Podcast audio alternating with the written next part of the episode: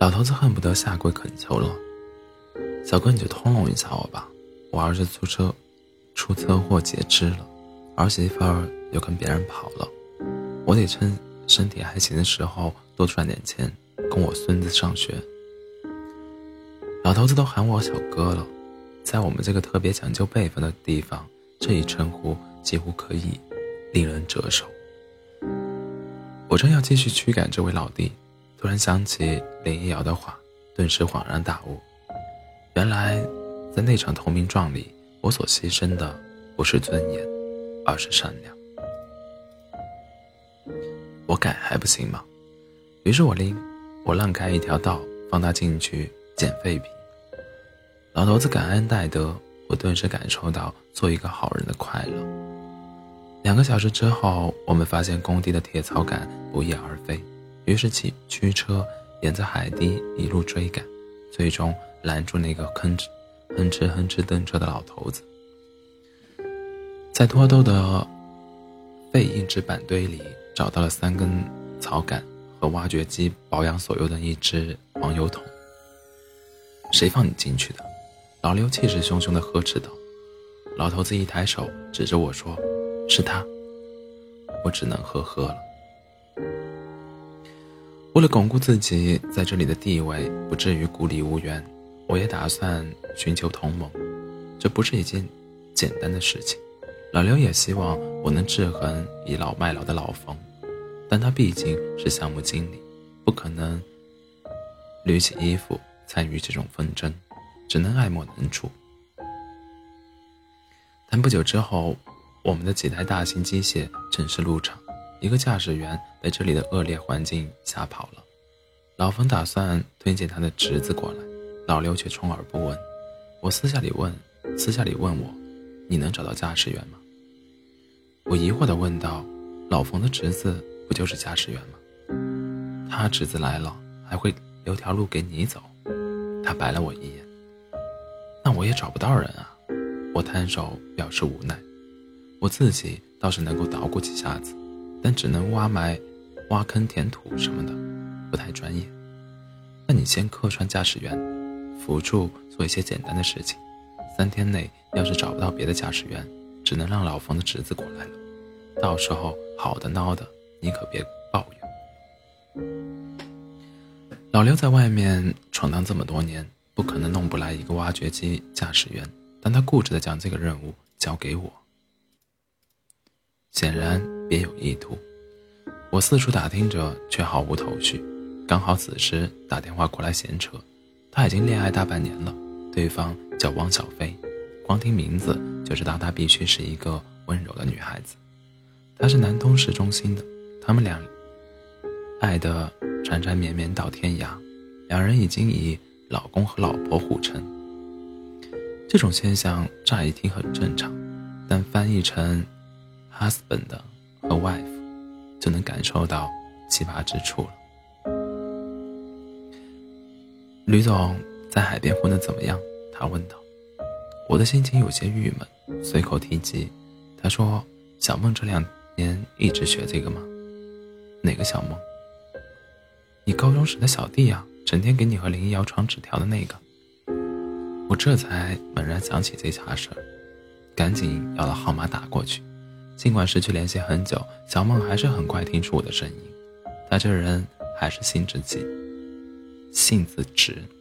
前段时间把他的老板小舅子揍了一顿就跑了，现在就是一个赋闲在家的无业青年。叙旧片刻，我就提到正事。小梦激动的毛遂自荐：“哥，你找对人了，什么挖掘机、推土机、压路机、装载机，我都是一把好手。叉车、吊车、翻斗车。”也有所涉猎，绝对不会丢你的面子。那你打算要多少工资？他不假思索地说：“这个好说，哥觉得多少合适，那我就拿多少。”话都说到这个份上，我当然不可能压他的工资，于是向老刘报告这事儿，最终开出五千的价码。价码。第三天，小梦便背着枕头被褥出现在工地，戴着蛤蟆镜，嘴里叼着烟。脖子上也挂着一根双节棍，他希望自己的首次亮相耀眼一点。但看工地的那一条那条狗，丝毫不怕的，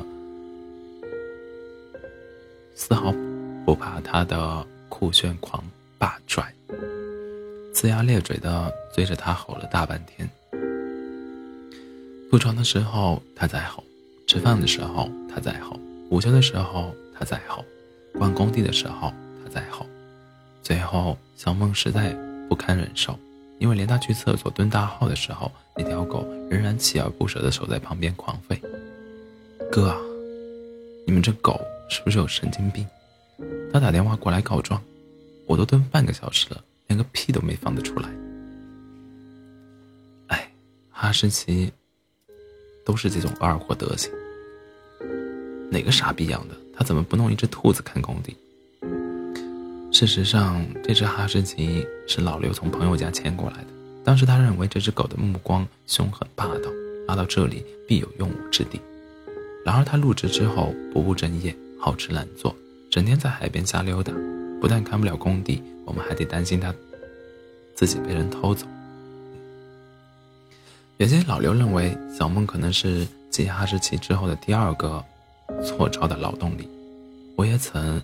我也曾有所担忧。第二天，小梦在众目睽睽之下驾驶挖掘机干活，任务看似普通，却依赖细腻的微操作。很多人抱着胳膊等着看笑话，然而他的技术相当娴熟，完成的又快又好又省油，连一向吹吹毛求疵的老刘都表示赞许。有了这个小兄弟，就不怕那俩老驾驶员摆谱了。老刘欣慰地说。老刘是项目部的经理，老冯是总工，而我所挂的职务不过是小小的技术员。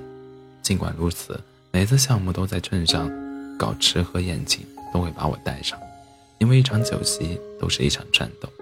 我在这这场战斗中充当老刘的贴身警卫员，倒酒、分酒、敬酒、劝酒、扛酒、罚酒、灌酒，这些都是学校学不来的，但可能比。高等数学有用的多的技能，这一喝便一顿接一顿，有时上顿的酒还没醒，下顿的酒又开始了。那天为了报价的事情，我们又请客吃饭。搓搓，林瑶突然打来电话，我赶紧走出包厢接听，她的声音有些颤抖。低声说：“我肚子疼得厉害，怎么了？来例假了？”我问道。“不是，就是疼。是不是着凉了？要不要去医院看一下？”疼的都不想动，晚饭都没得吃，没有吃。会不会是急性阑尾炎之类的？蒋倩倩不是在南京吗？要不打电话给她，拜托你送你，拜托她送你去医院查一下。林瑶却拒绝道。但离这儿还远着呢，地铁又停了。那你多喝点开水，好好照顾自己。除了这些，我已经说不出什么有用的话了。哦，知道了。他话锋一转，又问道：“那你在干什么？”我如实相告道：“在外面喝酒。”林瑶无奈的苦笑，说：“喝酒？那你继续喝吧，只是应酬。”我也不想喝，回去后我再打电话给你。尚未等我说话，他便挂了电话。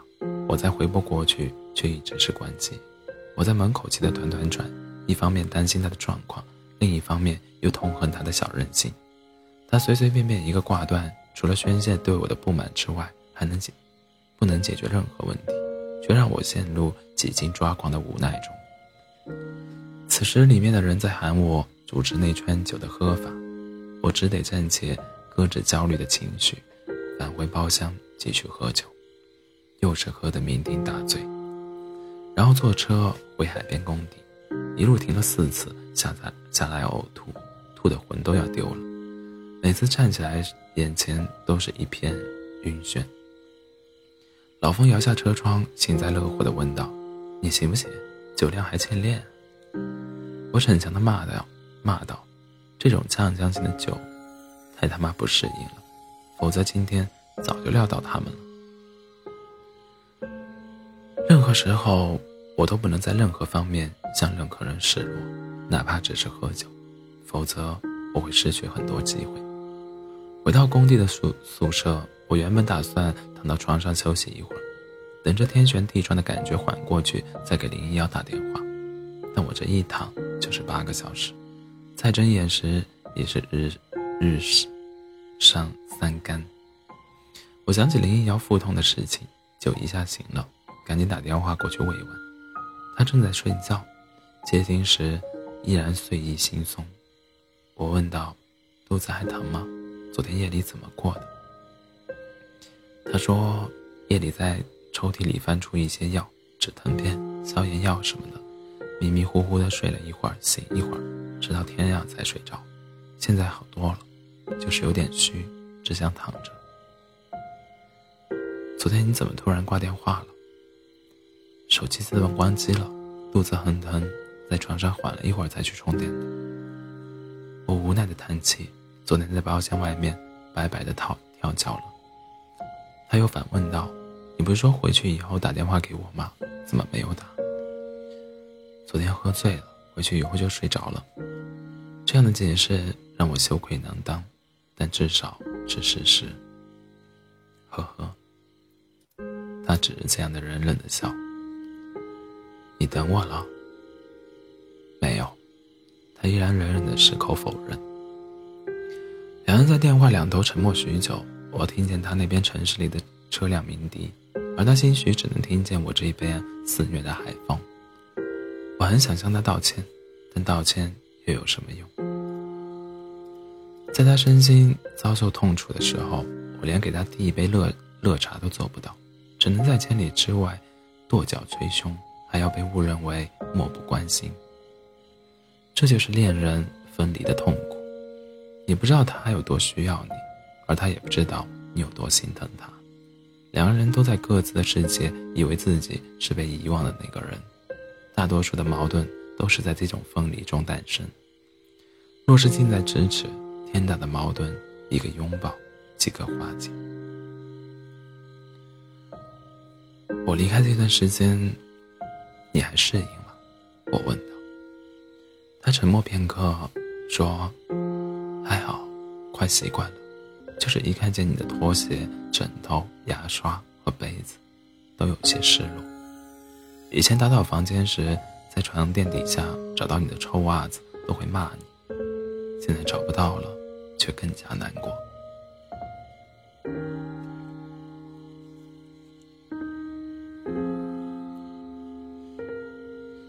那个围海工程相当艰苦，与大海斗智斗勇，一边铺路一边通车。海水一来就得撤退，海水一退就得抢攻击。有时海浪冲得猛烈，几天的血汗都白费了。所谓昼潮夜袭，也就是说，海水在一天之内会涨退两趟，白天的一趟叫潮，夜里的一趟叫汐。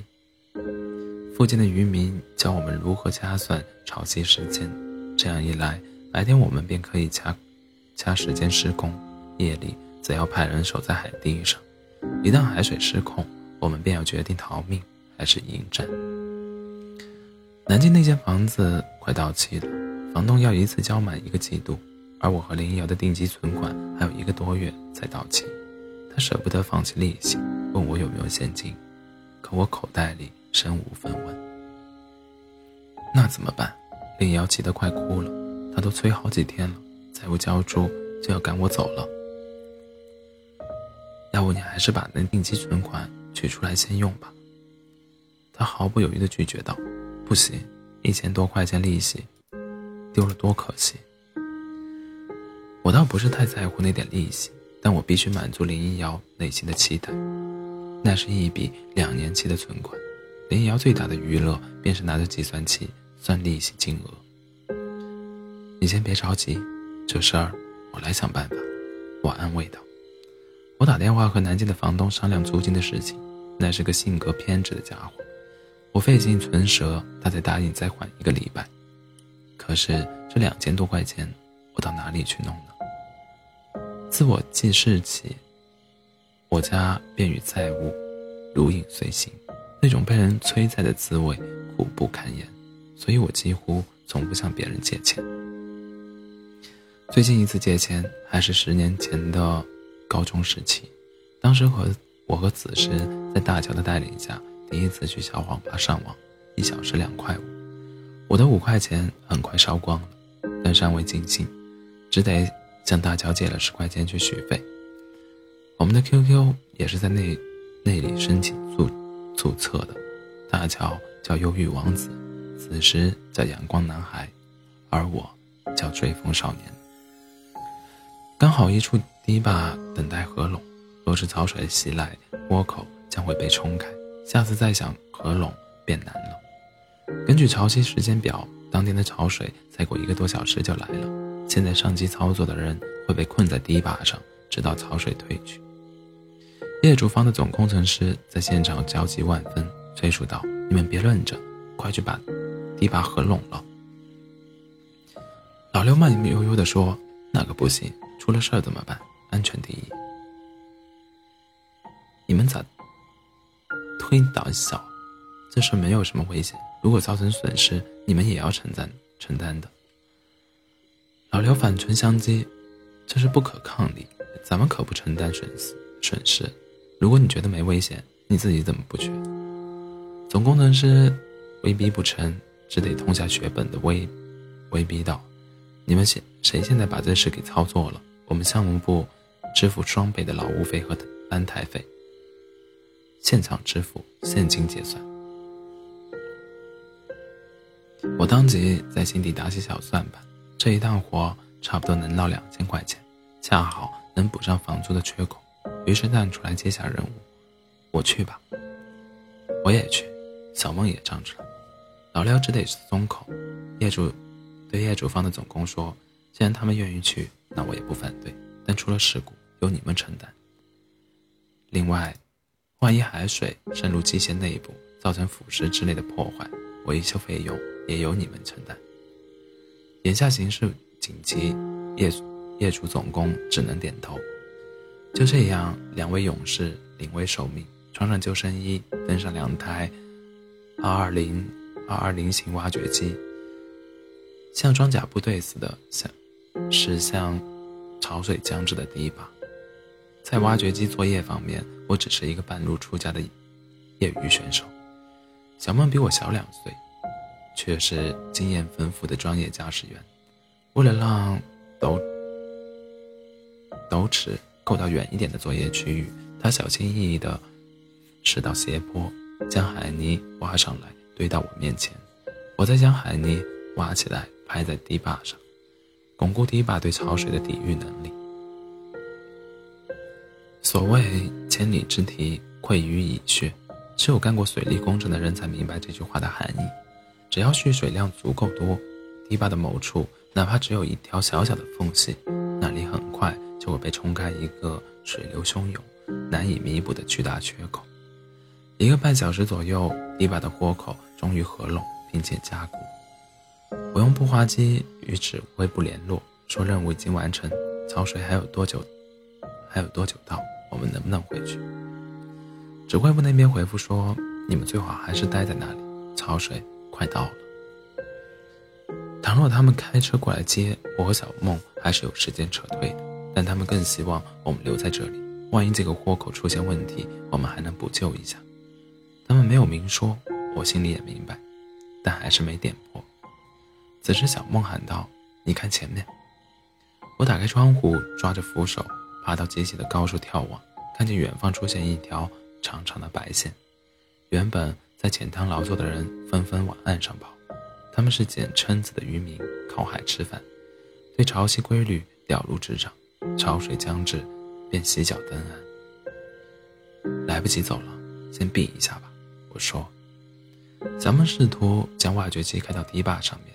但它总是找不到支撑斗尺的受力点，光凭履带的力量会导致塌方。挖掘机被困在斜坡处，不敢动弹。没过多久，潮水铺天盖地地漫上来了，将黑色的编织袋堤坝淹没了，挖掘机的履带也被淹没一半。我四周都是茫茫的海水，海风卷着海浪水往驾驶室里打，挡风玻璃上满是令人厌恶的白色、厌恶的白色泡沫，甚至还有草叶和垃圾。我失去方向感，恶心、晕眩，甚至产生错觉，以为自己驾乘的挖掘机正在海洋中央颠簸。